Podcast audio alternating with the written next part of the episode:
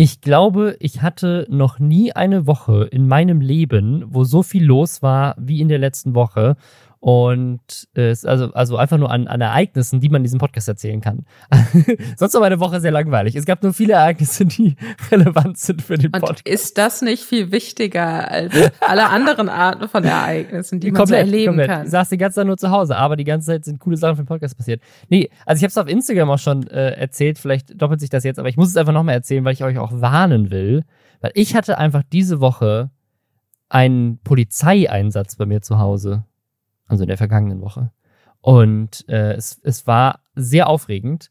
Und ich habe sehr viele Instagram-DMs bekommen von Leuten, die ähm, auch ähnliche Sachen berichtet haben. Und super weirde Story. Ich komme nach Hause mit meiner Tochter und im Treppenhaus steht ein Mann. Einfach so, also jetzt auch nicht unten im Hausflur, sondern so vor den Wohnungstüren. Und der stand einfach so rum und hat irgendwie so, sah shady aus. Also es war, es war schon so, ich habe so direkt so, weißt du, wenn du so jemanden erwischst bei irgendwas. So wirkte der. Ertappt. Ertappt. Er wirkte ertappt. Und das war ein Mann, der hatte einen Wattenfall-T-Shirt an, so ein Polohemd mit so einem richtig so aufgestickten Wattenfall-Abzeichen auf der Brust. Äh, Vattenfall ist hier so der Stromversorger in Berlin. Ich weiß gar nicht, ob die deutschlandweit auch agieren, aber es ist auf jeden Fall der Grundversorger für Strom in, in Berlin. Und dann hat er noch so einen laminierten Ausweis ähm, um seinen Hals und hatte noch so ein iPad in so einer Hülle und hatte noch so einen Rucksack auf. Also der sah einfach aus wie jemand, der so vorbeikommt und einen Strom ablesen will. Ne? Und dann, dann war das aber so weird, weil er da so stand und auch nirgendwo geklingelt hat und irgendwie so ganz weird wirkte. Und dann bin ich so die Treppe hochgegangen und dann hat er mich irgendwie so auf der halben Treppe äh, so angelabert und meinte so, hey, kann ich jetzt auch gleich zu Ihnen nochmal in die Wohnung kommen? Ich bin hier gleich verabredet. So, er ist hier ähm, gleich verabredet? Ja, aber er war, also er ist so verabredet und hat so auf so eine Tür gezeigt und wartete da aber einfach nur so. Und dann ich so, warum klingelst du da nicht? Warum wartest du im Hausflur und nicht draußen? Also es war so ganz strange. Und äh, dann meinte ich so, äh, worum geht's denn? Und dann meinte er so, ja, sie haben vom Grundvers, äh, nicht, nicht, sie haben vom, ähm, vom, wie heißt das, äh, der Bundesnetzagentur, als Grundversorger die Aufgabe, dafür zu sorgen, dass der Strompreis nicht weiter steigt. Ich meinte so, ah, das wäre mir komplett neu, aber geil. Und so, ja, und das Ding ist nur, sie müssen das jetzt vertraglich festmachen, schon für nächstes Jahr, um sich einfach abzusichern und auch um uns abzusichern. Und weil die Strompreise gehen ja durch die Decke und er weiß nicht, ob ich schon eine Erhöhung bekommen habe, aber er könnte mir jetzt irgendwie keine Ahnung, 24 Cent pro Kilowattstunde garantiert oder so. Ich meine, so, ich, ich weiß ganz genau, dass ich jetzt schon irgendwie über 30 Cent zahle. Also ganz, war, war ganz seltsam. Da meinte ich so, ich, ich so, nee, ich bin happy beim Stromanbieter. Und dann kam direkt das nächste und dann meinte er so Gas. Was ist mit Gas? Gas wird ja auch immer teurer. Äh, auch da müssen wir. Gurken! Wir, Gurken werden auch immer teurer. Lass mir über Gemüse reden bei dir in der Wohnung. so geil, wie er so aus dem Rucksack so eine Gurke auspackt und sagt so, ich kann alles, alles dabei der, der, die Bundesnetzagentur bietet ihnen jetzt alles günstiger an. ähm, ja, also es, es hat einfach einen seltsamen Eindruck auf mich gemacht, aber gleichzeitig sah der halt so richtig official aus. Also so, so überhaupt nicht wegen so ein Vertreter, ähm, sondern der sah wirklich so aus, als, als würde der, also weil er auch so beladen war in seinem Rucksack, so der sah, und dieses iPad war auch so richtig so bulky. Das war in so einem richtig dicken Case und es sah so richtig offiziell aus, so als könnte man das irgendwie so an Strom Zähler ranhalten und dann liest er das automatisch ab. Weißt du, es war, es war einfach so professionell alles, dass ich dann auch schon irgendwie so, so ich wollte den eigentlich abwimmeln, weil ich, also keine Ahnung, ich wollte jetzt nicht irgendwie heute da Strom an der Haustür kaufen, aber ich dachte schon so, hey, ja, äh, keine Ahnung, kommen Sie jetzt später nochmal vorbei, weil ich war halt mit meiner Tochter, meine Tochter stand ja auch die ganze Zeit daneben und war so, Papa, Papa, wann können wir hochgehen? Ähm, und dann, ähm, habe ich die halt abgewimmelt und meinte so, ja, ich, dann meinte sie, wann sind sie denn da? Und dann meinte ich so, ja, ich gehe jetzt gleich einkaufen, aber dann ne, so in einer Stunde oder so bin ich wieder da, so, keine Ahnung. Dann bin ich hochgegangen in die Wohnung und dann haben wir uns so ein bisschen frisch gemacht, und Tochter hat ein bisschen was gesnackt oder so, bin ich wieder runtergegangen und dann stand er in einem anderen Stockwerk plötzlich und hat ja gesagt, er wäre da unten verabredet, ne? Und stand im anderen Stockwerk und lungerte da auch vor der Tür wieder rum und hat nicht geklingelt und nichts und keiner hat ihm aufgemacht, da war einfach keiner. Und es war so weird. Ich meine, wenn er ja offensichtlich auch keine Angst davor hatte, dich anzusprechen, was hält ihn denn dann davon ab, also wirklich so aktiv zu klingeln? Weil wenn du jetzt nicht in den Flur gekommen wärst und niemand seine Wohnung verlassen hätte, hätte dieser Typ dann einfach den ganzen Tag da rumgestanden ich, also ich, ich, ich habe ich hab mich das jetzt im Nachhinein äh, oft gefragt. Zu dem Zeitpunkt hatte ich dann noch eine andere Theorie. Ich dachte, das wäre ein Einbrecher. Aber mhm. jetzt im Nachhinein habe ich überlegt, dass er, dass wenn man, wenn man an der Tür klingelt, dass Leute einen dann vielleicht eher abwimmeln, als wenn man denen im Hausflur begegnet. Und vielleicht hat er einfach nur so gewartet, bis Leute vorbeilaufen. Dann, weißt du, dann sieht es nämlich so aus, als ich, also ich glaube, das ist so eine Vertrauensbuilding-Maßnahme, ne? Weil er mhm. hat so mhm. getan, als hätte er einen Termin mit einem Nachbarn den er gar nicht Stimmt. hatte. Und dadurch wirkte er seriöser auf mich und konnte mich im Hausflur einfacher anlabern, sodass er so tut, so, ja, ich habe hier mit ihrem Nachbarn einen Termin, dann komme ich gleich auch zu Ihnen. So, ne? So in die Richtung. Ich glaube, dass das der Trick war. Aber egal. Ich dachte dann in dem Moment erstmal noch so, okay, warum lungert der jetzt hier noch rum? Und dann dachte ich schon so, okay, das ist weird. Und hab dann auf dem, äh, hab dann auf dem Weg zum Einkaufen ähm, das gegoogelt, weil ich dann dachte, so, so generell so Vertreter vor der Haustür finde ich immer schon seltsam. Macht man das überhaupt noch in 2022? Ich finde es immer super aufdringlich und ich finde, man ist direkt in so einer Situation, wo man sich denkt, man will irgendwie höflich sein und das ist natürlich mal der, ja. der Fehler, den man macht, dass man höflich sein möchte. Man fühlt sich auch direkt bedrängt und auch irgendwie gleichzeitig hilflos und ausgeliefert. Ich hasse das. Also ich, ich wusste auch überhaupt nicht, wie ich damit umgehen soll und ich kann den jetzt auch nicht aus, aus so dem, dem Hausflur von diesen Mietwohnungen hier rausschmeißen. Mir gehört das Haus ja nicht so, ne? Also ähm, und dann habe ich auf dem Weg das gegoogelt, so meine Tochter neben mir und so, Papa, was ist los? Und ich so, ja, ich muss noch kurz was nachgucken.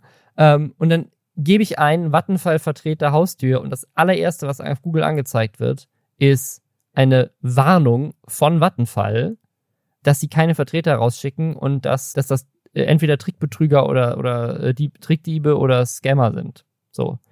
Und ich so, scheiße. Hab ich jetzt gerade einem Einbrecher gesagt, dass ich nicht zu Hause bin? Und ich so mit meiner Tochter so, sorry, wir können heute nicht einkaufen gehen, wir müssen zurücklaufen. Und sie so, no, Papa. Äh. Und ich so, ja, sorry, tut mir leid. Und dann ähm, habe ich halt, da war unten auf, unten auf der Website so eine Nummer. Dann habe ich da angerufen bei Vattenfall, ne? Und bin dann, bin dann auch relativ schnell durchgekommen. Ähm, und wir waren so auf der Hälfte vom Weg schon zurück.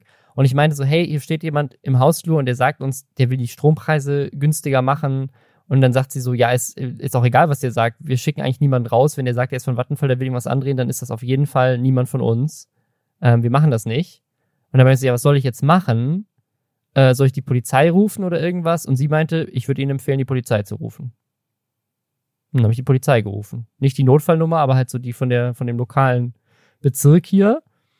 Ähm, und dann meinte der Typ schon, ja, der ist ja bestimmt jetzt weg. Ähm, wir schicken irgendwann einen Streifenwagen vielleicht. Und ich so, ja, okay, was soll ich nochmal anrufen, wenn er weg ist? Und die so, ja, ja. Und dann bin ich in den Hausflur gegangen und stand er immer noch da in einem anderen Stockwerk wieder. So, es ist so. ich wohne im dritten Stock und ich habe ihn quasi in allen drei Stockwerken habe ich ihn mal erwischt. Jetzt stand er bei uns auf der Haustür und ich dachte schon so, scheiße, wenn ich jetzt in die Wohnung reingehe und ich bin gerade wieder da, dann will er jetzt bestimmt zu mir reinkommen. Was mache ich jetzt? Aber er stand halt schon vor meiner Haustür und ich dachte schon, shit, wollte der gerade einbrechen? So, habe ich den, habe ich, hab, ist es jetzt gut, dass ich zurückgekommen bin, weil er stand jetzt im dritten Stock bei der Haustür so. Ähm, Was glaubst du, wie viel Erfolg so Scammer haben? Also jetzt tatsächlich die, die sich als Vertreter ausgeben. Was glaubst du, was so runtergerechnet der Stundenlohn von einem Vertretungsscammer ist? Weil ich kann mir nicht vorstellen, dass das so wahnsinnig gut aber, funktioniert. Also, es, muss ja anscheinend funktionieren. Ich weiß nicht, also weil ähm, es, die Geschichte geht ja noch weiter. Ich kann sie dann gleich auflösen.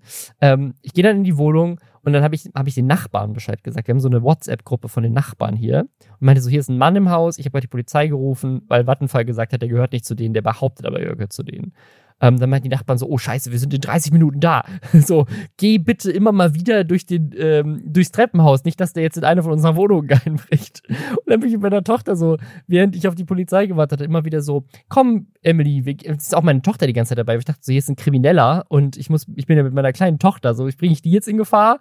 Äh, bin ich mit immer wieder so, wir gehen mal kurz den Müll runterbringen. Ach, jetzt habe ich den Glasmüll vergessen. Mist, jetzt muss ich noch mal runter. Ach komm, wir gehen mal kurz im Innenhof Basketball spielen für fünf Minuten und gehen dann wieder hoch. ähm, ja, und dann war die Polizei da. Dann waren die immer noch im Haus, ne? also der, der Typ. Und dann bin ich runtergegangen und stellt sich raus, es waren tatsächlich zwei. Mhm. Und da war noch eine Frau dabei, die dieselbe Montur anhatte. Auch das, auch mega aufgesticktes Logo, so, so richtig professionell aus, laminierter Ausweis und so. Und die Polizei hat die dann erstmal da hingesetzt ähm, und mit denen sich unterhalten. Und dann haben die mich gefragt, ob ich derjenige war, der die Polizei gerufen hat. Und dann hat, die mich so zur Seite genommen und meinten so, ja. Und dann bin ich so, ja, für uns sehen die voll legit aus. So. Und ich so, fuck. habe ich jetzt umsonst die Polizei einfach irgendwelchen armen Leuten auf den Hals gehetzt, die einfach nur ihren scheiß Vertreterjob machen müssen und gar nichts dafür. Die einfach nur shady irgendwo rumlungern ja. und aber nicht richtig als Vertreter arbeiten können, weil sonst würden sie ja einfach klingeln. Ja, ich dachte, vielleicht warten die auch einfach drin, weil keine Ahnung, vielleicht haben sie keinen Bock draußen zu stehen. Es war ein warmer Tag, ich weiß es nicht. Auf jeden Fall ähm, habe ich dann, äh, habe ich dann da meinte der Polizist dann so, ja, haben, was, warum haben Sie den Polizei gerufen? Dann meinte ich, ich habe mit Vattenfall telefoniert und die haben gesagt, so, wir würden Ihnen das empfehlen, weil die sind auf jeden Fall nicht von uns. Und dann wurde der Polizist auch wieder so ein bisschen stutzig und meinte so, ja, das kann aber ja auch nur sein, dass vielleicht, weißt du, da redet einer nicht mit dem anderen, dann wissen die das im Kundenservice nicht, dass, dass die gerade losgeschickt wurden und so. Und ich meinte so, ja, also Ne, ich, ich habe das gegoogelt und beim RBB auf der Website auch und so steht auch, dass das ganz häufig vorkommt, dass solche Vertreter solche Scams machen. Und dann meinte er ja, okay, ähm, äh, wir gucken uns das nochmal an. dann haben die die getrennt voneinander interviewt. Und dann hat dieser Polizist, ich habe das dann von oben aus dem Fenster beobachtet, ich habe mich auch voll so gefühlt wie so ein, weißt du, so, so ein Klischee-Deutscher, der so oben, mal gucken, was jetzt passiert. äh, so bei Instagram-Stories gemacht, weil ich das so mega aufregend fand, weil ich auch die ganze Zeit gedacht habe, so was ist, wenn ich jetzt da falsch lag? Und ich jetzt hier irgendwie die Polizei umsonst gerufen habe und so. Da haben mir auch ganz viele Leute auf Instagram geschrieben, so, ja, immer lieber zweimal rufen. Da haben mir ganz viele Leute auf Instagram die krassesten Stories erzählt von Dingen, die sie schon erlebt haben, wo sie auch gedacht haben, ey, wenn ich die Polizei jetzt rufe, dann reagiere ich über. Das habe ich noch nie gemacht in meinem Leben. So. Und dann haben sie die gerufen, haben sich rausgestellt, so was für krasse Kriminalfälle Leute schon aufgeklärt haben, die mir auf Instagram folgen teilweise. Richtig verrückt. Auf jeden Fall haben die dann super lange telefoniert und irgendwann kam der Polizist dann wieder zu mir und meinte, ja, äh, sie haben recht gehabt, das sind Betrüger. Wir haben die jetzt gefragt, getrennt voneinander, und dann kam raus, die arbeiten nicht für Vattenfall. Die arbeiten für irgendeine Firma, die heißt bla bla bla Vertriebs GmbH. Und die versuchen in die Wohnung reinzugehen und wir wissen nicht genau, was sie dann machen. Ne? Also kann auch sein, dass sie dann versuchen, irgendwie die eine sagt, sie muss auf Toilette und lässt irgendwas mitgehen. Aber wir vermuten, dass die ähm, denen dann Verträge andrehen, die über diese Firma laufen und gar nicht über Vattenfall und dann machen die Druck und dann sind das irgendwelche Knebelverträge und dann kündigen die ähm, für in deinem Namen. Ne, manchmal, das habe ich dann online gelesen, manchmal reicht es wohl auch, wenn die einfach nur den Nachnamen und die Zählernummer haben. Also die gehen dann rein, gucken auf den Zähler und äh, dann kündigen die einfach den Stromvertrag für dich und schließen einen neuen ab und dann kriegen die eine Provision.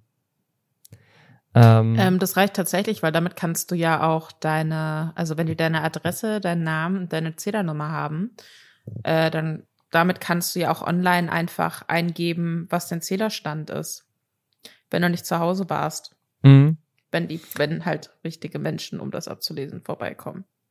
Ja, ja. Also es war, es war alles so, ähm, ja, also der, der Polizist war dann auch so, war dann auch voll, äh, weil er meinte, irgendwie sein Vater wäre auch schon mal auf mit sowas reingefallen, der war voll dankbar, dass ich die Polizei gerufen habe und so. Ähm, und dann hat, dann hat der Polizist quasi nochmal alle Nach bei allen Nachbarn nochmal geklingelt, um herauszufinden, ob die vielleicht bei denen waren. Weil er meinte so, dann müssen die jetzt schnell den Vertrag im Zweifel kündigen und so. Aber wir haben dann hinterher auch Leute auf Instagram geschrieben, dass es da auch, also dass der Polizist vielleicht auch nicht alle Infos hatte. Ähm, auf jeden Fall, äh, ja, war, war das mega aufregend äh, für mich ähm, ich habe hoffentlich Betrüger davon abgehalten, irgendwelche alten armen Menschen, Leute hier abzuzocken mit irgendwelchen Knebelverträgen. Und mir haben dann Leute geschrieben, dass sie das dass das so oft anscheinend vorkommt. Also wirklich, ich habe mindestens, glaube ich, 50 Nachrichten bekommen oder mehr von Leuten, die gesagt haben, sie haben genau das Gleiche erlebt. Mir hat eine sogar geschrieben, sie hat genau das Gleiche gelebt mit jemandem von Vattenfall, der genauso aussah, äh, auch in Berlin. Und mir ganz viele haben aber erzählt, sie kennen das von der Telekom.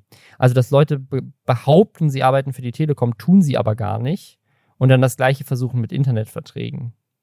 Und das wohl häufiger vorkommt in Gegenden, wo gerade eh Glasfaser ausgebaut wird, damit sie irgendwie so eine Argumentation haben. Und ich fand das einfach nur so frech bei den aktuellen Energiepreisen und allem, was da dieses Jahr vielleicht noch auf uns zukommt, dann diese Situation auszunutzen um Leute irgendwie hinters Licht zu führen und die irgendwie zu scammen. Finde ich richtig krass. Aber die Polizei hat die gehen lassen, ne? Weil die meinten, sie wissen nicht genau, ob das jetzt eine Straftat ist, aber sie würden mit Vattenfall reden.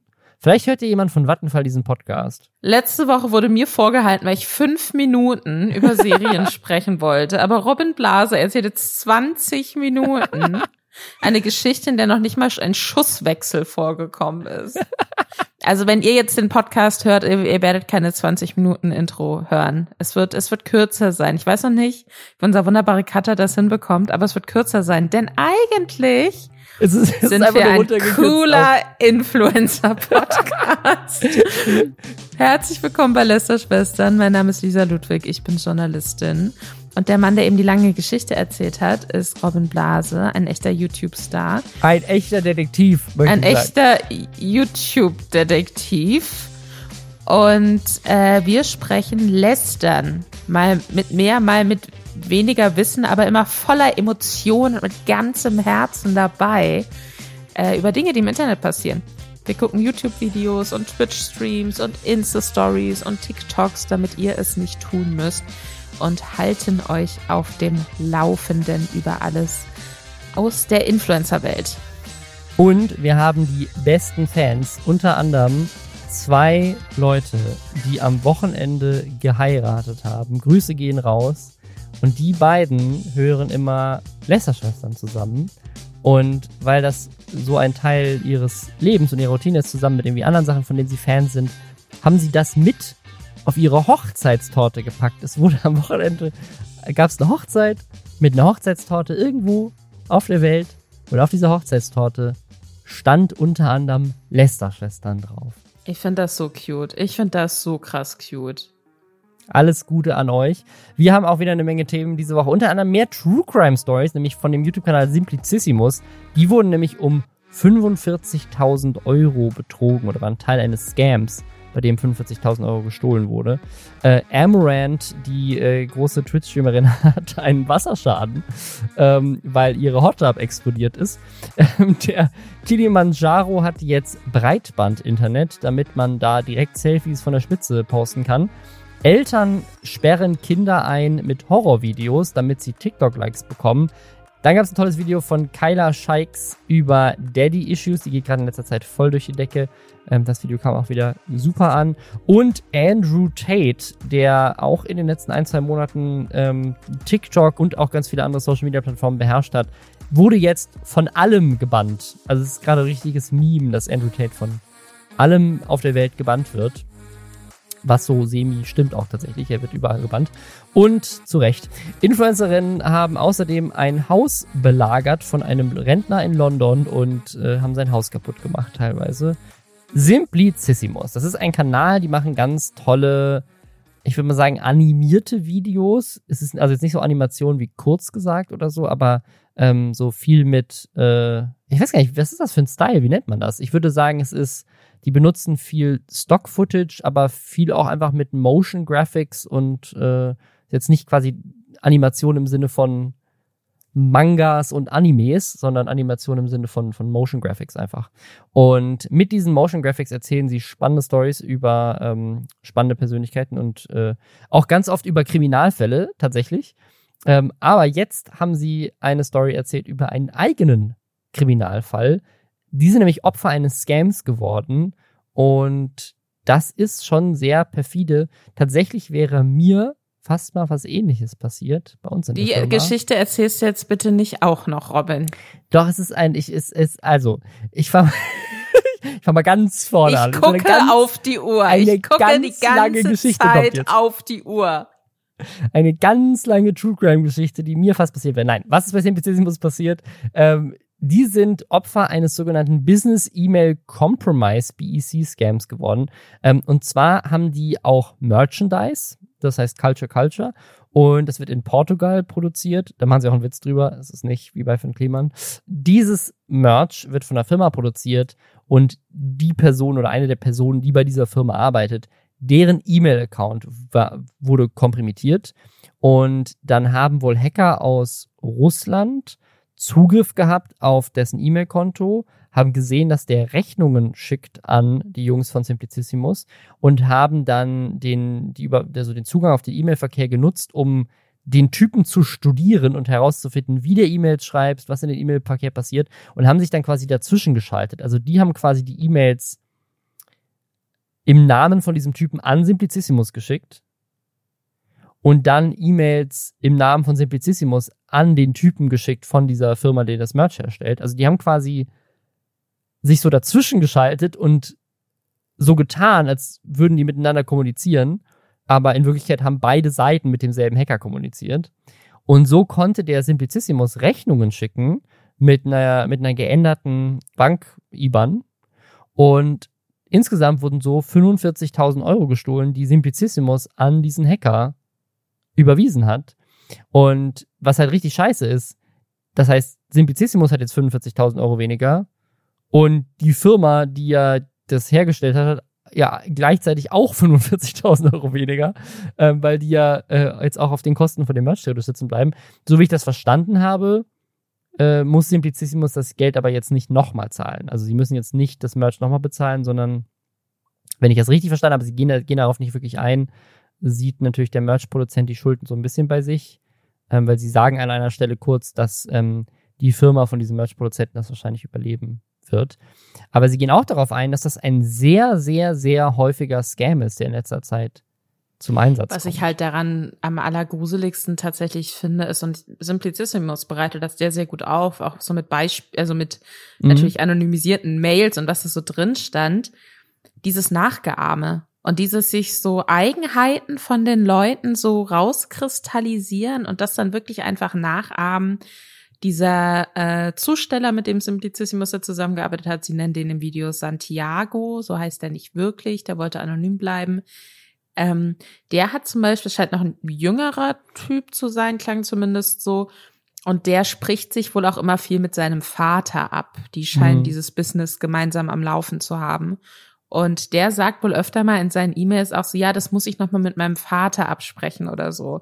Ja, oder mein und, Vater hat mir gesagt, dass wir das und das machen sollen, genau. Genau, dazu wollte ich gerade kommen, weil dann eben diese Scammer eine Mail verfasst haben, um einzuführen, okay, das Geld muss jetzt eben an diese andere Bankadresse, dass sie das wirklich so formuliert haben, von wegen, mein Vater hat mir gesagt, wir sollten jetzt äh, eine andere Bankadresse nutzen, deswegen überweist mal jetzt hier dran.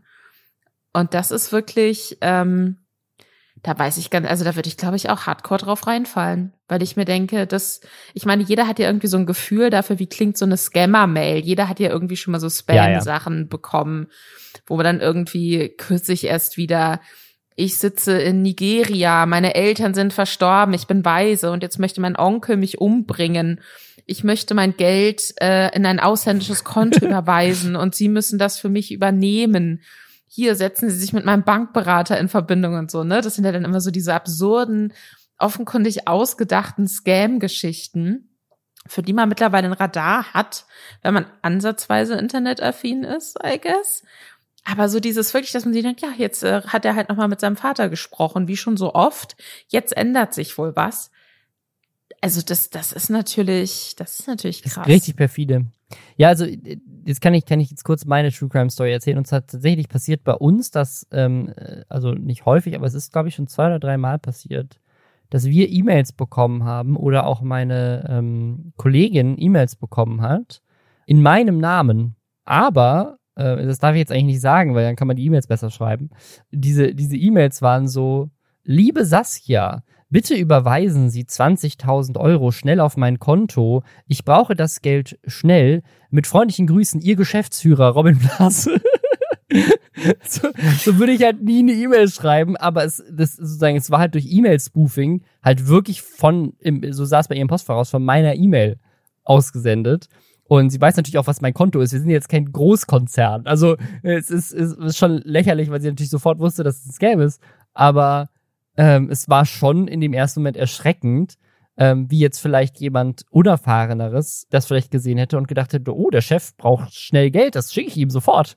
Ähm, also, keine Ahnung, es ist schon, schon scary irgendwie, da irgendwie, dass dann irgendwie jemand anscheinend versucht hat, ähm, da irgendeinen so Scam bei uns anzuwenden, weil natürlich gehst halt auf die Website, siehst die E-Mail-Adresse von so, wer ist dafür was zuständig ähm, und ähm, oder siehst das über LinkedIn oder keine Ahnung was und dann siehst du, wer ist der Geschäftsführer und dann tust du halt mal so, ne?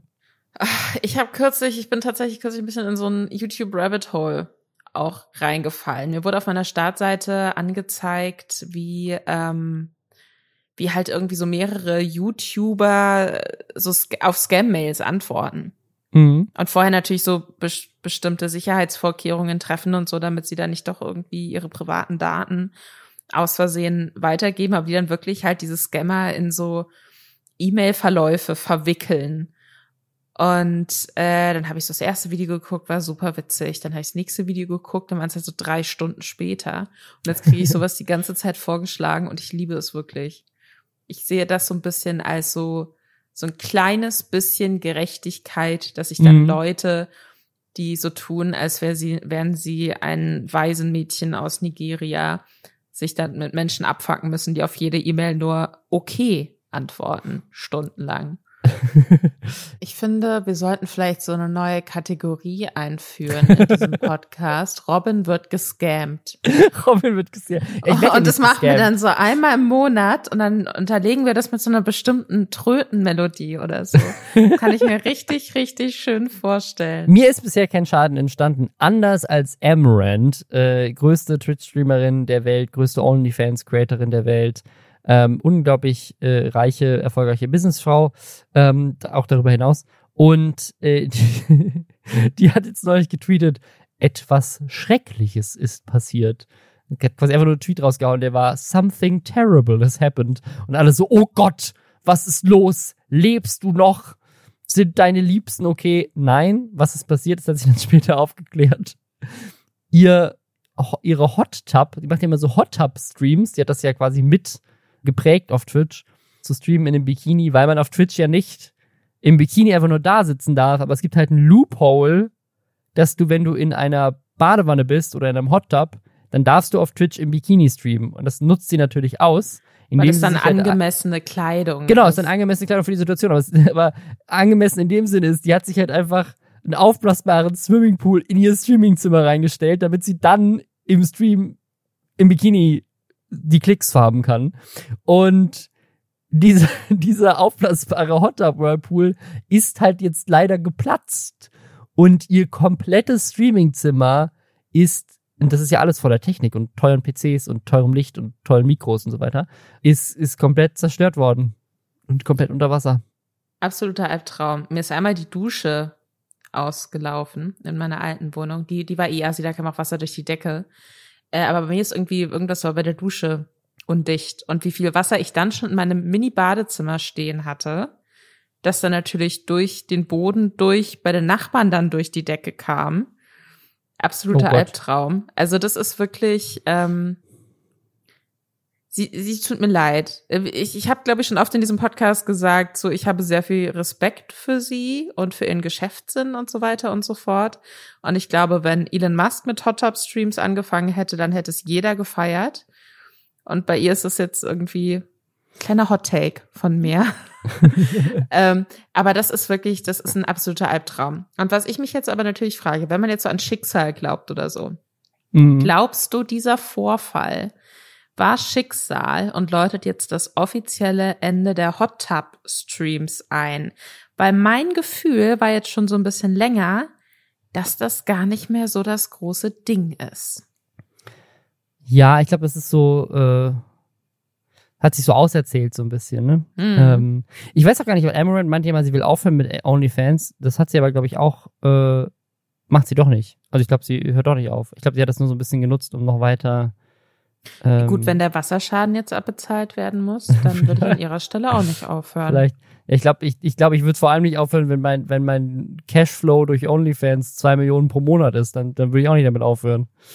Ähm, ja, aber ich, also ich, ich glaube, also ich glaube schon, dass sie immer noch äh, in die Richtung was macht. Die macht ja auch viel so ASMR und äh, solche Sachen, aber ich gucke sie halt nie auf Twitch. Also das Einzige, wo ich sie mal mitbekomme, ist, wenn irgendwelche Clips halt geteilt werden. Ihre ASMR-Sachen sind tatsächlich total entspannt. Ich höre mir das manchmal während der Arbeit an, damit ich nicht anfange. Also in so Stresssituationen, das so auf Kopfhörer im Hintergrund, während man so arbeitet, so ein bisschen wie so White Noise. Wie sie so, wie sie so ein Mikro ableckt. Ich finde das angenehm, es tut mir leid. Ich schäme okay, mich nicht dafür. No, kein Sie macht auch andere mehr. Geräusche, okay, Robin. ja, aber also ich habe, ich habe, ich gucke jetzt tatsächlich, also sie streamt halt immer noch im Bikini, ne? Also ich habe jetzt gerade das letzte Video geöffnet hier von vor zwölf Stunden. Da spielt sie Raid Shadow Legends. aber sitzt dabei im Bikini neben, neben der Hot Tub. Ich weiß nicht, ob das für Twitch okay ist, weil sie sitzt nicht in der Badewanne, sie sitzt nur daneben. Und hat auch trotzdem noch ein Bikini an. Aber wahrscheinlich kann sie nicht in der Badewanne sitzen, weil sie explodiert ist. Vielleicht streamt sie ja demnächst vom äh, Gipfel des Kilimanjaro aus. Das ginge jetzt. Aber bevor wir euch das erzählen, kommt hier noch eine kleine Hashtag-Werbung. Und zwar für Cambly. Cambly ermöglicht dir ganz einfach Englisch zu lernen. Und zwar durch Online-Privatunterricht mit Muttersprachlern. Ich war ja mal in Amerika und kann sagen, es gibt nichts Besseres, als mit und von Muttersprachlern die Sprache zu lernen. Also ist einfach so. Cambly ermöglicht es 24-7 an 365 Tagen im Jahr mit einem persönlichen Tutor zu sprechen. Dadurch lässt sich der eigene Lehrplan komplett frei einteilen. Bei Cambly macht man auch keine trockenen Vokabeltrainings oder muss irgendwelche Lückentexte ausfüllen, sondern man spricht eins zu eins mit Leuten mit verschiedenen interessanten Hintergründen. Du kriegst diese Profile von Tutoren angezeigt, inklusive Bewertungen und deren Erfahrungen und kannst dir dann aussuchen, wer zu dir passt. Damit ihr euch besser vorstellen könnt, wie genau das funktioniert, habe ich jetzt einfach mal gerade einen Tutor gebucht und ihn gefragt, wie er Influencer so findet. You get to do something exciting, you get to do something fun. you're not just tied to a desk all day. So I think influencers have very exciting jobs. And uh, even though I love my job, I am a little bit jealous of influencers as well. Das war gerade Rob aus New York und ich möchte einfach, dass ihr kurz versteht, wie einfach das gerade war, weil es wirklich einfach geil ist. Ich war einfach auf Cambly.com, habe jemanden ausgesucht, der mir sympathisch irgendwie vorkam, habe Rob gefunden, habe da drauf geklickt und innerhalb von Sekunden konnten wir miteinander reden mit Videochat und ich habe mich mit dem danach jetzt gerade noch 20 Minuten weiter unterhalten, weil es einfach so ein cooler Typ war aus New York, den ich jetzt gerade einfach über diese Plattform kennengelernt habe. Es gibt bei Cambly auch die Möglichkeit, Lehrpläne zu bestimmen, Themen zu belegen und je nach Bedürfnis kann man diese themenspezifischen Kurse buchen. Egal, ob ihr euch für den Töffeltest vorbereiten wollt, einfach so für den Urlaub euer Englisch auffrischen wollt oder das für einen Job braucht. Bei Cambly gibt es Kurse wie Business English, English for Travel, Public Speaking oder auch thematische Kurse, zum Beispiel zum Thema Internet oder Filme oder Essen und Kochen. Mit Cambly Kids gibt es das Ganze auch für Kinder und Cambly gibt es als App und als Website. Alles, was ihr tun müsst, ist unseren Link zu benutzen. Dann kriegt ihr nämlich kostenlose Probeminuten zum Ausprobieren und wenn es euch gefällt, 50% Rabatt auf das Jahresabo. Das Angebot ist zeitlich begrenzt, also klickt auf den Link in den Show Notes. Und nun zurück in die Berge Afrikas. Es gibt jetzt Internet auf dem Kilimanjaro. Beziehungsweise einem Gebirgsmassiv. Also da, das kann natürlich auch sein, dass das so mehrere. Jetzt ich, kommt die Erd Erdkunde-Expertise raus. Nein, pass auf, genau. Es ist ein Gebir es ist ein Bergmassiv, das heißt, es quasi besteht aus mehreren Bergen. Und der höchste Berg dieses Massivs ist der Kibo. Und auf diesem Kibo, selbst auf diesem Kibo, wird es auch irgendwann Internet geben. Gerade sind sie aber erst auf 3700 Metern Höhe, also auf einem niedrigeren Punkt des Kilimanjaro. Aber immerhin. Danke. Ich habe erst Erdkunde-Leistungskurs gehabt und ich habe tatsächlich nicht gewusst, dass der Kilimanjaro kein Berg ist. Ich hätte gedacht, das ist ein einzelner Berg. Jetzt bin ich ein bisschen klüger. Danke dir. Ich ähm, hatte eine 5 in Erdkunde, aber das Internet weiß alles. Das Internet weiß alles. Ja, das, ja, das, ja, hier stimmt. Bei Deutschlandfunk steht das Bergmassiv im Nordosten Tansanias. Ähm, wer lesen kann, ist besser dran. Okay. Was ich tatsächlich interessant finde, ist der Grund dafür.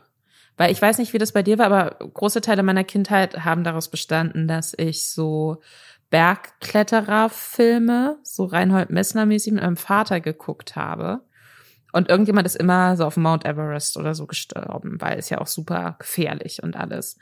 Und deswegen könnte man jetzt natürlich sagen, okay, cool, wenn man dann Internetempfang hat und generell Empfang ähm, auf so einem Gebirgsmassiv, wo wahrscheinlich auch sehr, sehr viele Unfälle passieren, dann kann man da ja viel besser Hilfe rufen oder so seinen genauen Standort zum Beispiel auch schicken und so weiter und so fort. Und das ist einer der Gründe. Das ist einer der Gründe dafür, dass es da jetzt Internet gibt, aber nicht der einzige. Denn der andere Grund ist, dass sich der äh, Informationsminister von Tansania davon erhofft, dass dann mehr Touris auf den Berg gehen, weil wir wissen, Touristen lieben das Internet, denn damit können sie äh, Livestreams machen, lustige TikToks drehen, wie sie auf dem Gebirgsmassiv tanzen, twittern, wie anstrengend das war und ob sich das jetzt wirklich gelohnt hat. Alles ist jetzt möglich. Ähm, Aber ich finde das so eine sel also also ich, ich finde die Motivation so eine seltsame. Natürlich ist es cool für Touristen, wenn sie da Internet haben, keine Frage, ne? Also, also, also jetzt abseits von den Sicherheitsfaktoren, sondern einfach nur, dass du halt von, dass du halt, ich überall auf der Welt, wo ich Internet habe, ist es geiler, als wenn ich keins habe. Es macht es natürlich leichter. Kann ich Google Maps benutzen, um zu wissen, wie ich vom Berg wieder runterkomme. Ähm, kann, kann meine, ähm, meine, meiner Mutter äh, auf, äh, auf Skype anrufen und sagen, hey, guck mal, ich bin auf Gipfel, Gipfel von einem Bergmassiv. Ähm, es ist schon geil. Aber die Argumentation zu sagen, das bringt mehr Tourismus. Also, so als würden du und ich jetzt hier sitzen und sagen so, hey Lisa, wollen wir mal zusammen in Urlaub fahren? Wie wär's denn mit dem Kilimanjaro? Und du so, nee, hab ich nicht so Bock drauf. Und dann sage ich, aber Lisa, es gibt da jetzt Breitband-Internet. Und du so, ach so, ja dann? dann, dann? Das, ja, ja, wo ich auch denke, ja klar, dann, dann liebe ich Wandern plötzlich. Das klingt ja super geil. Weil zu Hause habe ich nie Internet hier in Neukölln. Äh, ja, nee, verstehe ich auch nicht so richtig. Vielleicht ist es dann eher so ein Ding, ähm, dass Leute, die eh schon in der Gegend sind, dann noch mal mehr denken, ach cool, aber wenn ich jetzt hier auch noch auf diesen Berg, das dieses Bergsmassiv, was hier um die Ecke ist, wenn ich da jetzt auch noch irgendwie drauf, vielleicht kann man da so ein bisschen mit einer Gondel drauf fahren oder so, keine Ahnung das lohnt sich für mich dann jetzt doch auch, da noch hochzugehen, weil dann kann ich halt so richtig geil live irgendwie Sachen machen oder so. Keine Ahnung. Die werden, der Informationsminister von Tansania wird schon wissen, wovon er spricht. Der, der, ich meine, weiß, warst weißt du schon mal auf dem Kilimanjaro? Ich glaube Nein, nicht. Ich, ich auch nicht. nicht. Aber weißt du, warum ich bisher noch nicht war? Weil es da bisher kein Internet gab. Jetzt wird alles anders. Ja, jetzt werde ich, mich, jetzt werde ich mich da hochfahren mit meiner Tochter zusammen und oben mit ihr ein gruseliges TikTok drehen, für das sie, mit dem sie dann für den Rest ihres Lebens ähm, äh, verstört ist. Und zwar, da ging, ging jetzt gerade wieder so ein Artikel rum und äh, nämlich ein neuer, schockierender TikTok-Trend. Zum Beispiel bei RTL News gab es da einen zu. Grausamer TikTok-Trend. Eltern sperren Kinder mit Horrorvideos ein und filmen sie. Ähm, und unser erster Gedanke war natürlich, ja, das ist dann wieder so ein typisches Reporting, ähm, wo, über das wir in diesem Podcast schon ganz oft gesprochen haben. Das ist doch so ein TikTok-Trend. Das hat irgendwie eine Person gemacht, da wurde ein Artikel drüber geschrieben. Alle regen sich drüber auf und eigentlich gibt's diesen Trend gar nicht. Und es kam ja vor kurzem, da hatten wir auch im Podcast drüber gesprochen, ja sogar raus, dass Meta, also Facebook, angeblich diese Stories quasi über so eine, über so eine ähm, PR-Agentur platziert hat. Also dass quasi Facebook absichtlich so Behauptungen über gar nicht existierende TikTok-Trends gestreut hat, damit TikTok schlechter aussieht, damit sie mit Instagram Reels besser dastehen. Das war ja tatsächlich auch eine Story. Und jetzt dachten wir so, hä, geht das immer noch rum? Und dann habe ich aber gerade auf diesen Sound geklickt von diesen Videos und es gibt halt einfach wirklich diesen Trend. Also es gibt einfach wirklich eine ganze Menge Eltern, die das gerade machen, die ihre Kinder mit einem Handy in einem Zimmer, dann, also die machen, stellen das Handy hin, Kinder sollen aufs, auf Display gucken, da läuft dann so ein Filter, wo so ein, dass so ein Geist kommt, es läuft so ein gruseliger Sound ab. Dann rennen die Eltern aus dem Zimmer, schließen die Tür zu oder halten die Tür zu und die Kinder sind im Raum gefangen, während sie denken, dass ein gruseliges Monster oder ein Geist oder sowas sie gerade verfolgt und so ein gruseliger Sound abläuft. Ich hab, ich, ich muss einmal mehr sagen, das hat es nicht auf meine For You Page geschafft. Die, die, es, es, gibt kein, es gibt kein Durchkommen bei den Pferden und den Make-up-Sachen. Aber ich muss sagen, wenn ich mir jetzt mal so angucke, das klingt natürlich ganz, ganz furchtbar und ich finde das unverantwortlich. Es ist natürlich jetzt eine Erzählung, die man da aufmachen kann bei diesem TikTok-Trend, dass Eltern jetzt alles tun für Klicks. Mhm. Und ich muss sagen, ich stimme dem, obwohl ich so Erzählungen gegenüber eigentlich immer skeptisch bin, ich stimme dem schon irgendwie zu. Also ich meine, es gibt hier super viele Videos auch, wo offensichtlich vorher mit den Kindern gesprochen wurde, was jetzt kommt. Ja, ja, ja. Ne? Und wo die Kinder dann so grinsen, ein Kind tut so, als würde es so dramatisch sterben und so. Oft sind das, sieht es auch nicht aus, als wären das jetzt unbedingt die Eltern, sondern halt Geschwister, die so fast im gleichen Alter sind. Aber zwischendrin hast du echt immer mal wieder ein richtig, richtig kleines Kind, was ja gar nicht ja, verstehen ja. kann, was da jetzt passiert. Ja, wo du auch siehst, dass sie, dass sie gerade offensichtlich Schiss haben. Also teilweise siehst du auch, die Kinder haben einfach nur Schiss, weil die Eltern gerade panisch aus dem Raum Voll. rausgerannt sind. Und die und Tür zuhalten. Genau, sie wollen so. einfach nur hinterher und sind eingesperrt im Raum und die kriegen gar nicht mit, was auf dem Handy-Display passiert. Ähm, also es gibt aber auch einige, wo du halt wirklich siehst, äh, die haben Angst gerade, ne? Also es ist schon, schon verrückt. Und es, es ist echt, es sind echt nicht wenig Videos, ne? Also, ja, das stimmt. Ich habe jetzt, hab jetzt über den Sound äh, 8340 Videos gefunden. Weiß ich nicht, ob die alle denselben Trend machen, aber wenn man so runterscrollt, sieht es schon so aus. Also jedes einzelne Video, was ich jetzt unter dem Sound finde, hat ein kleines Kind. Ich sehe jetzt auch voll viele Videos, wo Leute das mit ihren Hunden machen. Soweit bin ich noch nicht. Was? Wo? Schick mir ein Hundevideo. Ich möchte auch ein Hundevideo sehen. Wo ja, Hunde erschreckt werden. Aus. Sie ja, teilweise, teilweise werden, also teilweise wird so ein Geistfilter genutzt, teilweise so ein Filter, wo es so aussieht, als, also quasi so ein Face-Filter, wo das Kind dann so aussieht, als, als wäre das ein Zombie, also wo so wirklich so dann so die Augen äh, eingefallen sind und äh, uns einfach so Teile vom Gesicht einfach abgefault sind und so. Ja, okay, die, die, die Captions auch, when your dogs are your kids, so you do, you do this trend with them. Das kommt mir so ein bisschen vor auch, wie das, was so, was man als Arschloch-Geschwistern Teil früher mit seinen äh, Geschwistern gemacht hat, wo es diese, ich weiß nicht, ob das YouTube war oder einfach generell Internetvideo, ja, ja, ja, wo eigentlich so, so Blumenwiese und so schöne Melodie und alles ist ganz toll und plötzlich so Cut und dann taucht so ein riesiges, gruseliges Gesicht auf, das sich so anschreit. Ja, ja. Und das hat man dann natürlich immer seinen kleinen Geschwistern gezeigt, weil man scheiße war so kommt mir das, das ist so ein ähnlicher Vibe für mich irgendwie. Nur, dass es jetzt halt Elternteile sind, die das witzig finden. Ja, und auch für, für Cloud im Internet, ne? Aber ich erinnere mich an so ein Minigame, was ich mal, das, also wirklich, da bin ich bis heute, bin ich da, ähm, bin ich davon gescarrt. Äh, ich habe so, so ein Minigame, wo du so mit der Maus so ein Labyrinth durchfahren musstest, ohne den Rand zu berühren. Ah, ich glaube, ich kenne das. Und dadurch warst du halt so super konzentriert und hast super nah dran geguckt.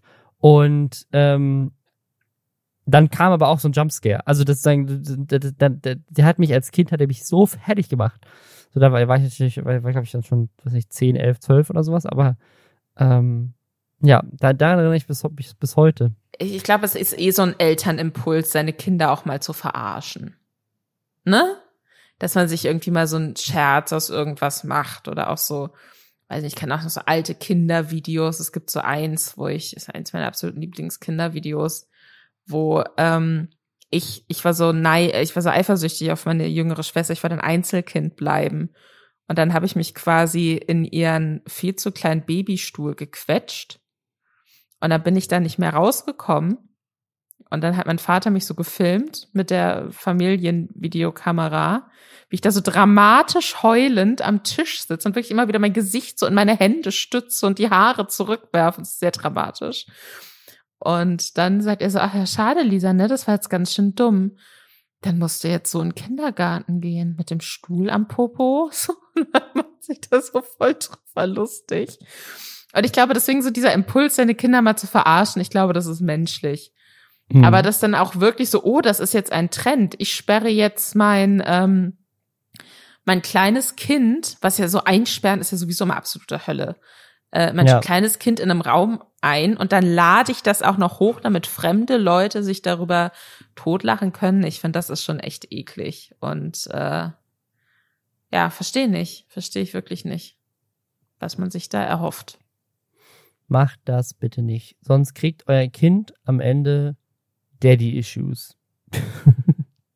Ich weiß nicht, ob sich, ich Eltern, weiß nicht, ob sich das so, ob sich da so die, die Linie so ziehen lässt. Aber das ist so, das ist ein Video, das, das fand ich wirklich sehr, sehr interessant. Und zwar von ähm, Kyla Scheiks. Die äh, war bei, bei diesem, ach, von Jonas Ems, wie hieß denn das? Hier Klassenfahrt, krass Klassenfahrt. Ja, ja, ja Hat die auch äh, zu Beginn sehr lange mitgespielt und war auch bei dem Kinofilm, diesem Influencer-Kinofilm dazu, der letztes Jahr, glaube ich, im Kino lief, dabei.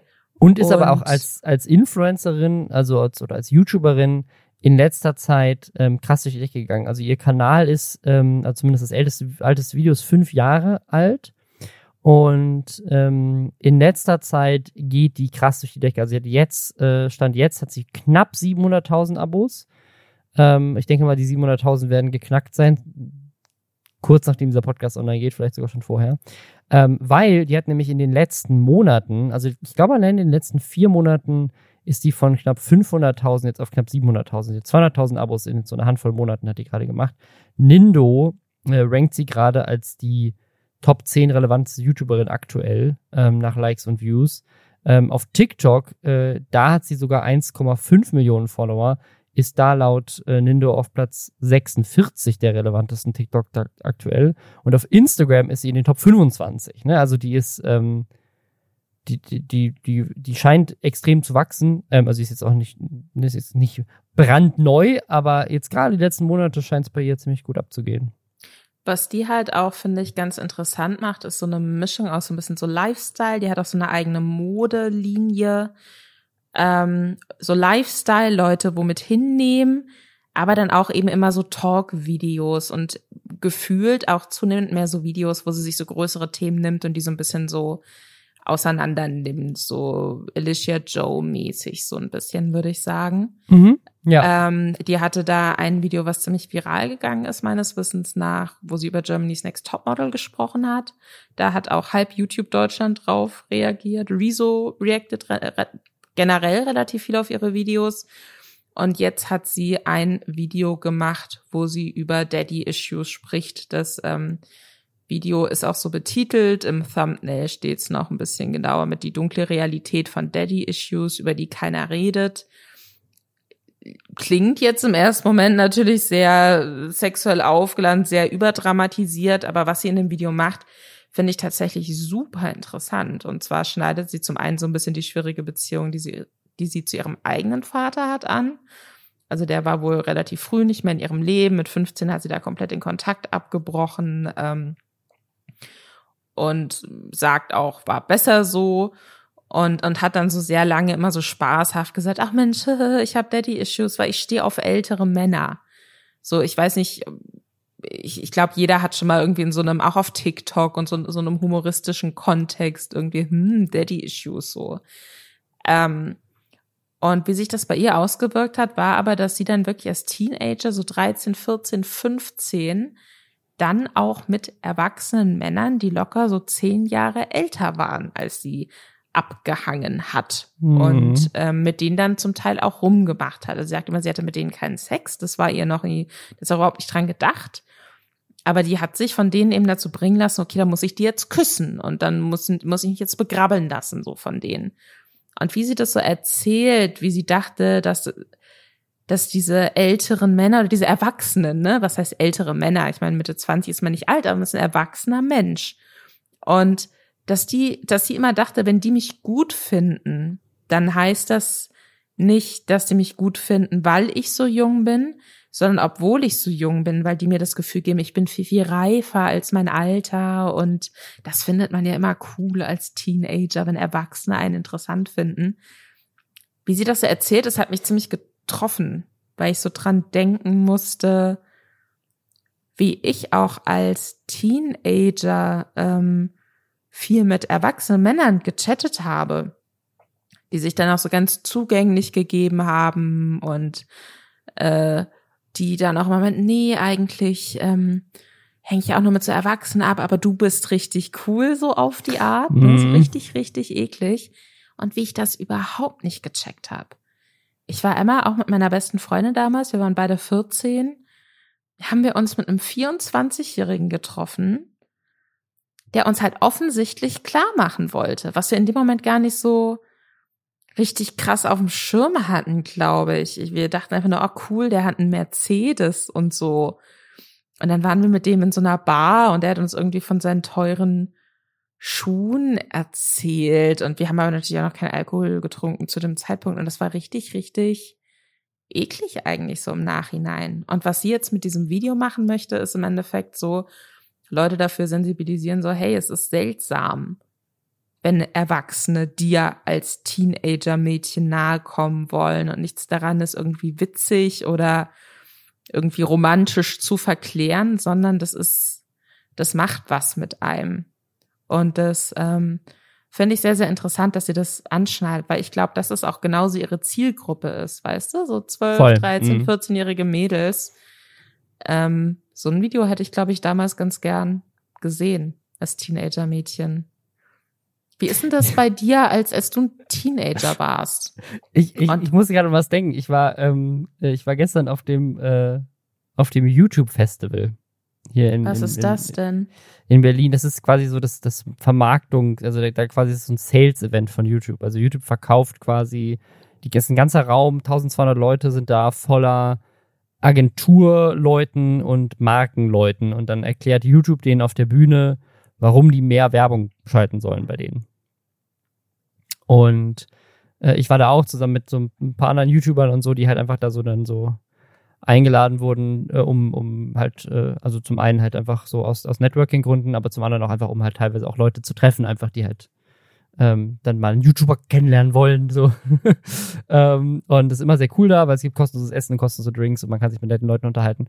Und es gab so einen Moment mit, äh, mit O's, äh, Grüße gehen raus, ähm, von ehemalig Waititi. Da, da kam eine, eine Frau auf ihn zu, ähm, eine erwachsene Frau, und meinte, ich habe dich immer geguckt, als ich sechs war.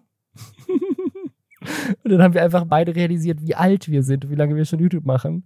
Weil die hat halt einfach als Kind die Videos gefeiert und jetzt ist es eine erwachsene Frau. Aber wie ist es denn? Das interessiert mich jetzt wirklich noch, bevor wir zum nächsten Thema gehen, was mhm. uns dann wieder so richtig krass runterzieht. Oder wütend macht. Mal gucken. Das lassen wir uns überraschen von uns selbst. Ähm, aber als du, du warst ja auch schon ne, super früh mit YouTube angefangen, aber auch super früh schon generell im Internet unterwegs gewesen. Wurdest du von erwachsenen Frauen angeschrieben, die dir gegenüber Avancen gemacht haben, die du in dem Moment vielleicht gar nicht so gecheckt hast? Oder hattest du da nie, ist das anders als Teenager, Junge? Das finde ich, das, das, das finde ich, das finde ich eine super interessante Frage, weil ich darüber nie drüber nachgedacht habe. Ich habe in meinem ganzen Leben noch, also ich habe jetzt, nachdem ich das neulich gesagt habe, auch lustigerweise zum Beispiel hat mir dann noch eine auf LinkedIn geschrieben und so.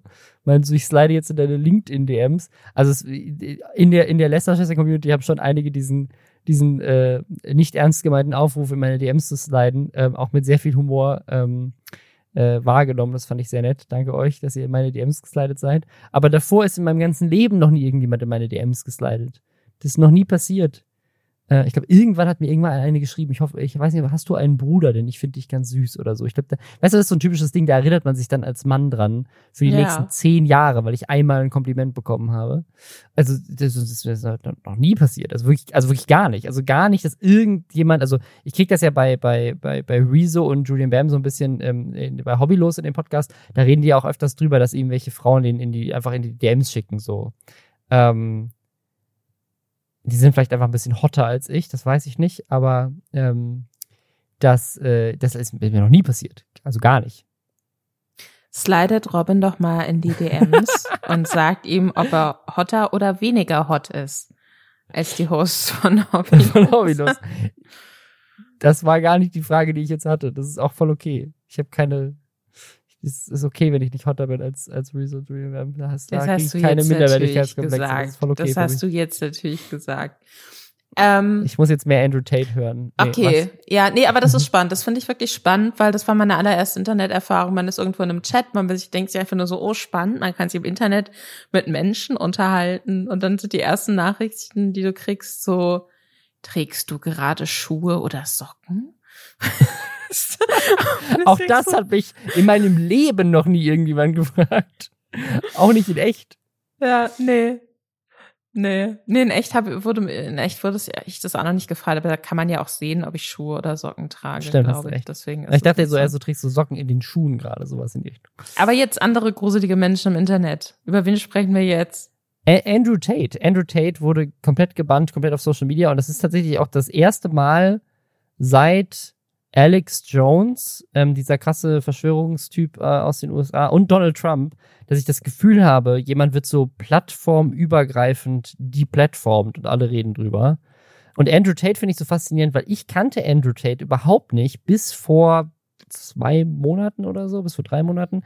Der ähm, ist so ein, ich, ich würde mal sagen, wie nennt man das? Äh, Sexist. Nee, ich wollte eigentlich sagen, das ist ein, ein Frauenfeind. Ein, ein, ein, Frauenfeind. Der ist ein Guru, äh, wollte ich eigentlich sagen. Also der ist so ein, der ist so ein, so ein, so ein ähm, wie, wie heißt das denn? Pickup-Artist ist es fast schon. Weißt du, so jemand, der so, der so in so sehr aggressiven Videos Männern erklärt, wie sie geiler werden. Das ist quasi so eine, so eine, so eine auf Stereo, äh, auf, auf Stereoiden-Variante von äh, Jordan Peterson. So einfach so ein Typ, der halt, der halt so Männer Männern sagt, so, ja, äh, ne, so, so ein, so ein Incel-Coach ist das so ein bisschen, ne? So jemand, der so Männern sagt, so, ja, die Frauen wollen dich einfach alle nicht und du musst mehr so ein Typ sein, der die beleidigt und dann mögen die dich, so sowas in die Richtung. Ne?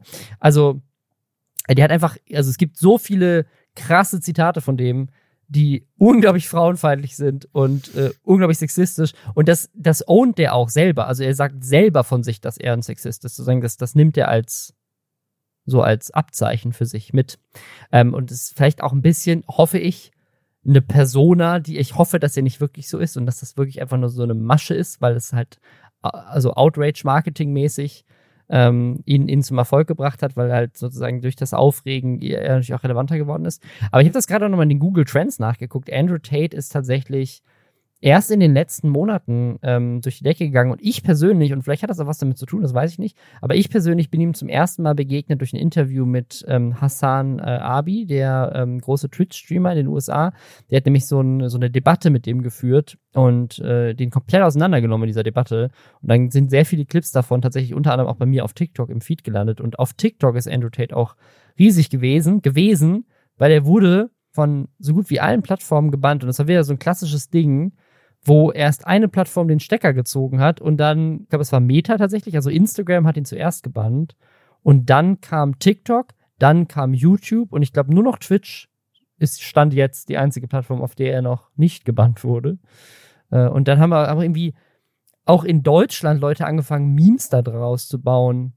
Ähm, also ich habe zum Beispiel von öffentlich-rechtliche Memes hat ein Memes ge, ge, äh, Meme gemacht, dass Andrew Tate jetzt auch bei Bares für Rares gebannt ist oder sowas. Also wirklich so, jeder macht gerade Memes darüber, dass Andrew Tate gebannt ist. Also falls ihr euch wundert, wer das ist und warum er gebannt wurde, er wurde gebannt, weil er krass, krass frauenfeindliche Sachen gesagt hat und ähm, Plattformen deswegen entschieden haben, dass das gegen ihre Guidelines verstößt.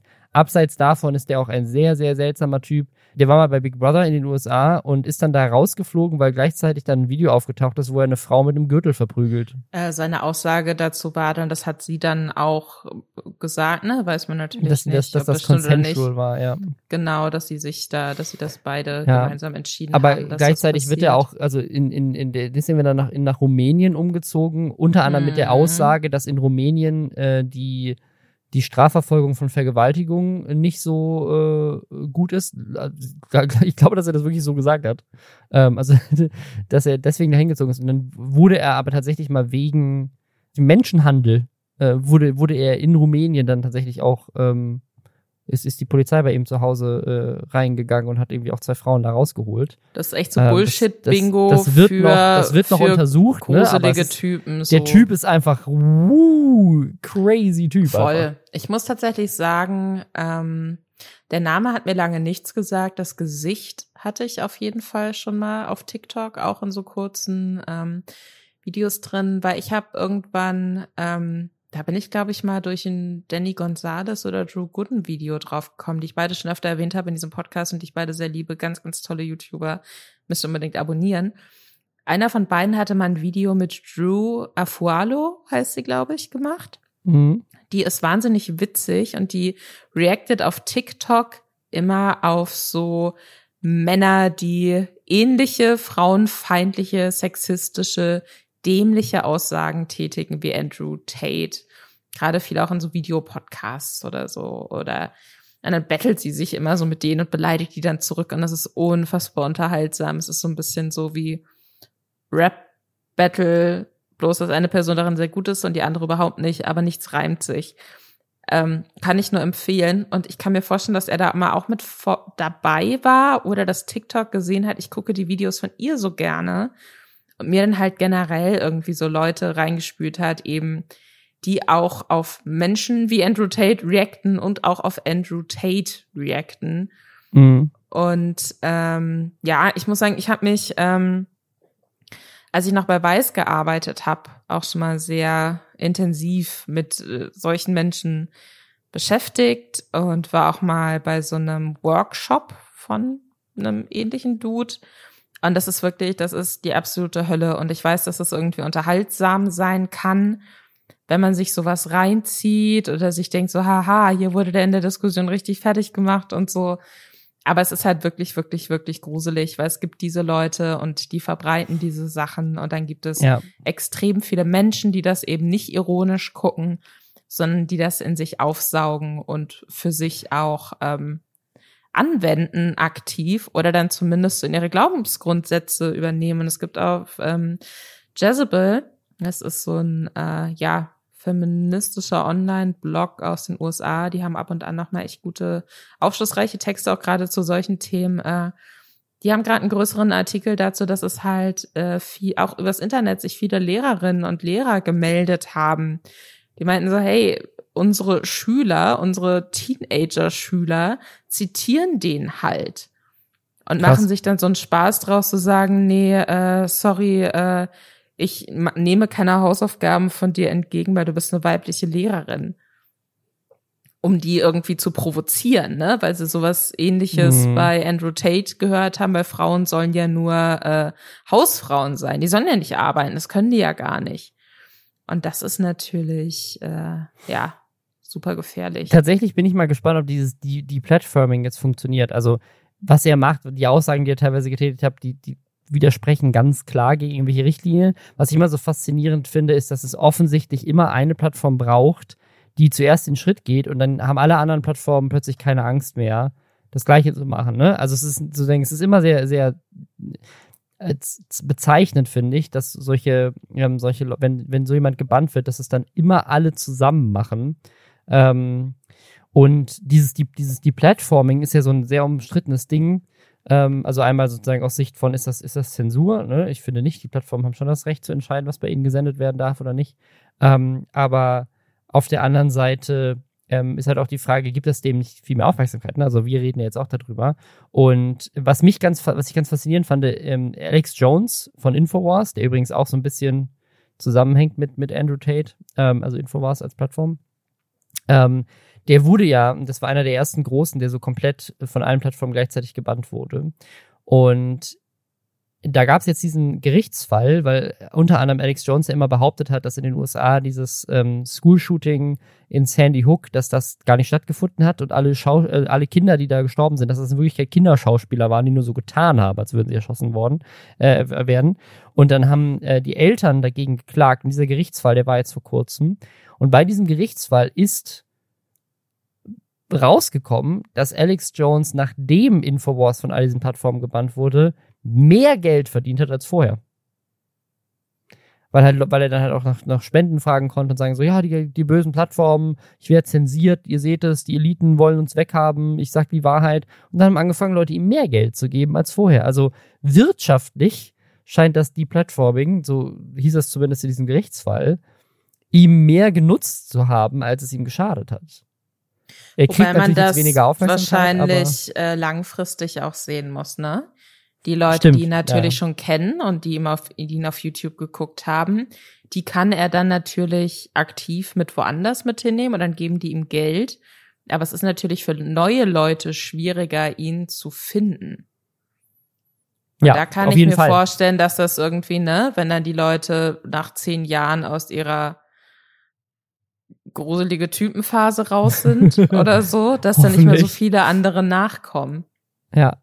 Jetzt hat also tatsächlich glaube ich auch, dass die größte Gefahr ist auch, also ne, auf TikTok hatte, glaube ich, hatte sein Kanal oder Content mit ihm, ich weiß gar nicht, ob das jetzt nur sein Kanal war, aber irgendwie mehrere Milliarden Views, ne? Also ich glaube elf Milliarden TikTok-Streams hatte, hatte Andrew Tate ähm, vor dem Bann. Und ähm, das ist schon eine krasse Zahl. Ne? Wie du meintest, das haben vielleicht auch viele Kinder gesehen und das sind jetzt nicht unbedingt die ihm jetzt vielleicht auf einer anderen Plattform folgen.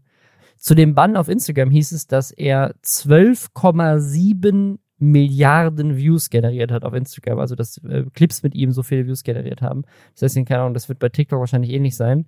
Ähm, einfach super viele junge Menschen das wahrscheinlich bei sich im Feed gesehen haben oder angeguckt haben. Und das passiert natürlich dann äh, hoffentlich nicht mehr. Obwohl ich nicht weiß, also wurde ja nur sein Account gebannt. Ich weiß jetzt nicht, ob, wenn, wenn ich jetzt ein Clip von ihm hochladen würde bei Instagram, dann wäre das ja wahrscheinlich trotzdem immer noch okay, solange er es nicht selber macht.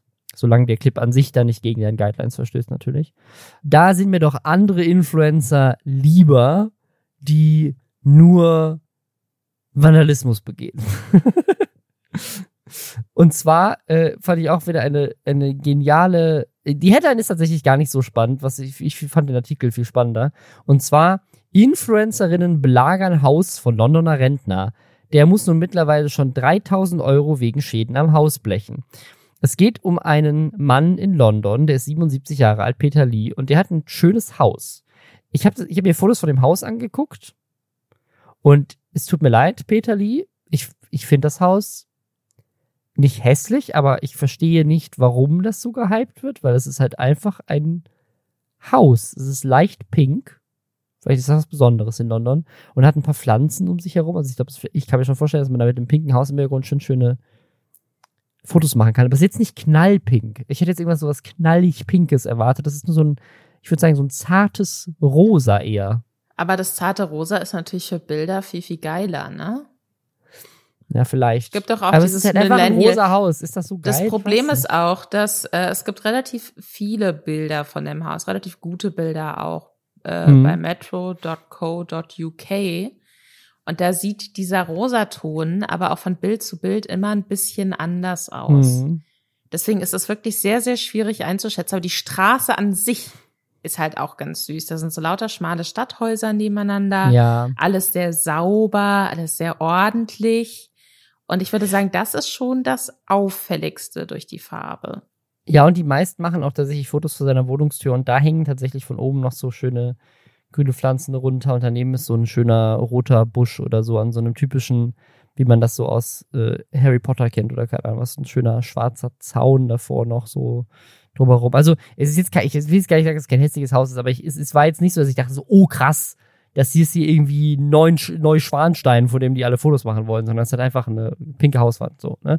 Aber das ist nämlich das Ding ganz viele Influencer pendeln dahin, um dann da Fotos zu machen vor diesem Haus dieses, dieses armen Rentners, einfach seine, seine Privat, sein Privathaus, in dem er wohnt.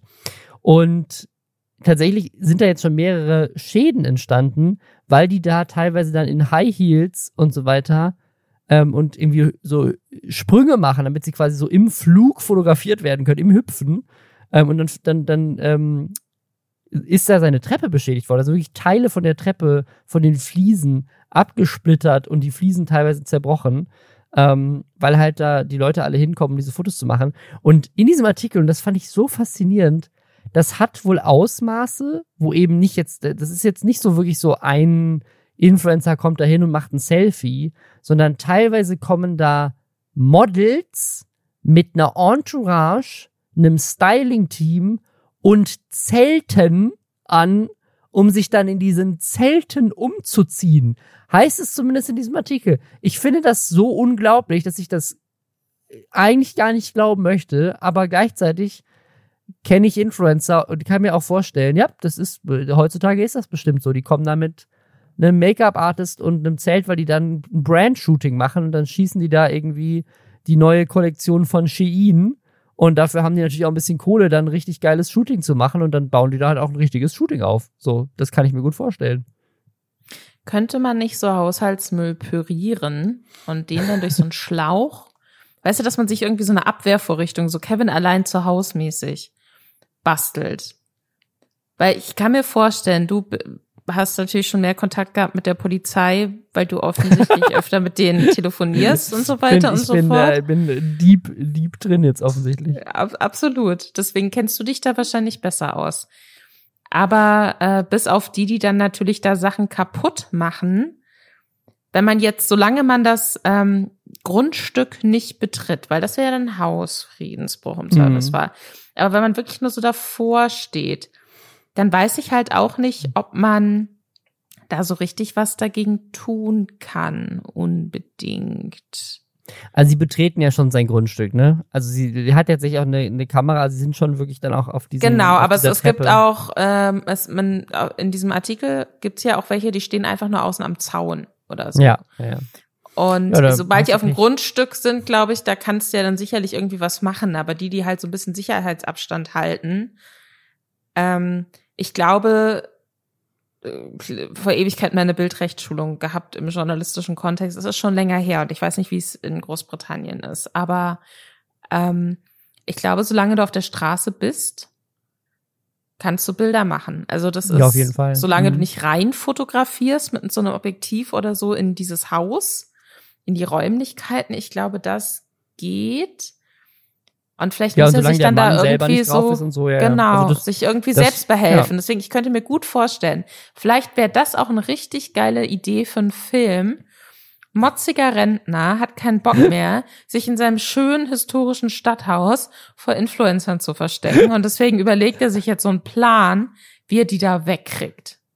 Ohne sein Haus zu verunstalten. Weil das sagt er auch dass, dass er das halt so weiter haben möchte, weil das ist so historisch ähm, gebaut, da will er nichts dran verändern, auch nicht an der Fassade oder so. Okay, folgender Pitch. Es ist Gran Torino, Clint Eastwood, Remake in 2022 und statt, anstatt dass Clint Eastwood irgendwelche Gangmitglieder über den Haufen schießt, schießt der Influencer über den Haufen.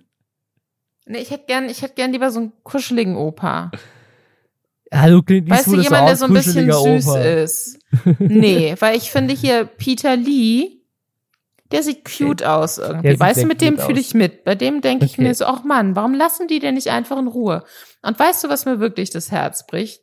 Es gibt eine Bildunterschrift in diesem metro.co.uk Artikel, wo einfach nur gesagt wird, und man, man sieht so, es sieht fast ein bisschen sinister aus, so eine Influencerin in so einem schicken Top äh, steht so quasi am Zaun von dem Gebäude und hält sich da irgendwie so dran mhm. fest. Und darunter steht einfach nur, Sometimes the granddad stays indoors until they are all gone. Manchmal bleibt der Großvater so lange drin, bis alle weg sind. Und es bricht mir das Herz, Robin. Es bricht mir das Herz. Aber es gibt auch eine schöne Sache. Seine ähm, seine Enkeltochter, irgendwelche Influencer haben anscheinend mal so eine Tasche mit Designerklamotten vor der Haustür vergessen. Und die hat seine, äh, seine Enkeltochter dann eingesteckt. Oh, gut. Ja, ein Nachbar hat ihm wohl auch einfach vorgeschlagen, er soll eine Spendenbox aufstellen, um damit den Schaden zu bezahlen. Das ist quasi Influencer aufgefordert sind, dann irgendwie fünf, fünf Pfund da in so eine Box reinzuschmeißen. So, yo, danke, dass ich hier ein Foto machen durfte. Tschüss. Weißt du, Robin, ich glaube, ich habe jetzt zum Abschluss dieses Podcasts eine sehr, sehr wichtige Frage an dich. Ähm, mhm. Was hättest du lieber? Scammer-Leute von ähm, einem Stromanbieter vor deiner Haustür oder jeden Tag Dutzende Influencer, die da Fotos Ich glaube, ich hätte lieber Influencer. Weil der, der Scammer-Typ, den fand ich shady. Und der weiß jetzt auch, wo ich wohne. Und ich habe ihn ja bei der, bei der Polizei angeschwärzt. Ich habe ein bisschen Angst. Und ich glaube, für Influencer hätte ich keine Angst. Snitches get stitches, Robin. Es tut mir leid. Mhm. Ja, wirklich. Nein, ich wünsche dir und deiner Familie alles Gute. Ist, ich glaube, ich hätte lieber Scammer vor meiner Haustür als Influencer. Weil ich hätte einfach, ich könnte nicht damit leben, dass ich im Hintergrund dann immer so, weiß ich nicht, dass man so sieht, wie ich in irgendwelchen, in meiner dreckigen Jogginghose die Pfandflaschen im Hintergrund wegbringe oder so. Und dann bin ich plötzlich in so einem TikTok. Und dann gucken das so zehn Millionen Menschen. Das möchte ich nicht. Ja. Aber weißt du, was ich eigentlich auch nicht möchte? Und das ist eine wichtige Information mhm. an all unsere Zuhörenden, die äh, hoffentlich noch viel, viel mehr äh, Bilder davon schicken, wenn sie den Namen dieses Podcasts irgendwo drauf schreiben, drucken, was auch immer, denn das äh, erfreut uns immer sehr. Eigentlich möchte ich auch nächste Woche wieder mit dir diesen Podcast aufnehmen. Die Sache ist nur, dass ich bei den Filmfestspielen in Venedig bin. Übrigens, Fun Fact, zeitgleich mit Timothy Chalamet. Oh. Und vielleicht kann ich ihn aus Luftlinie 50 Metern irgendwo sehen. Da, da wünsche ich dir ganz viel Spaß. Und äh, ah, das klingt sehr traurig. Nee, es ist, ähm, nee, es, ich finde, vielleicht, vielleicht gibt es eine schicksalshafte Begegnung. Vielleicht. Who knows? Who knows? Ja, trotzdem haben wir nächsten Samstag natürlich wieder eine Folge für euch dann mit einem Gast und dann die Woche drauf eine ganz tolle Folge mit Lisa, wo sie uns erzählt, wie Timothy Chalamet riecht. Die Sache ist, äh, Colin Farrell ist auch da. Mhm. Und ich glaube, ich möchte fast ein bisschen mehr wissen, wie Colin Farrell riecht. Ich bin mir noch nicht sicher. Mal gucken. okay. Bis dann!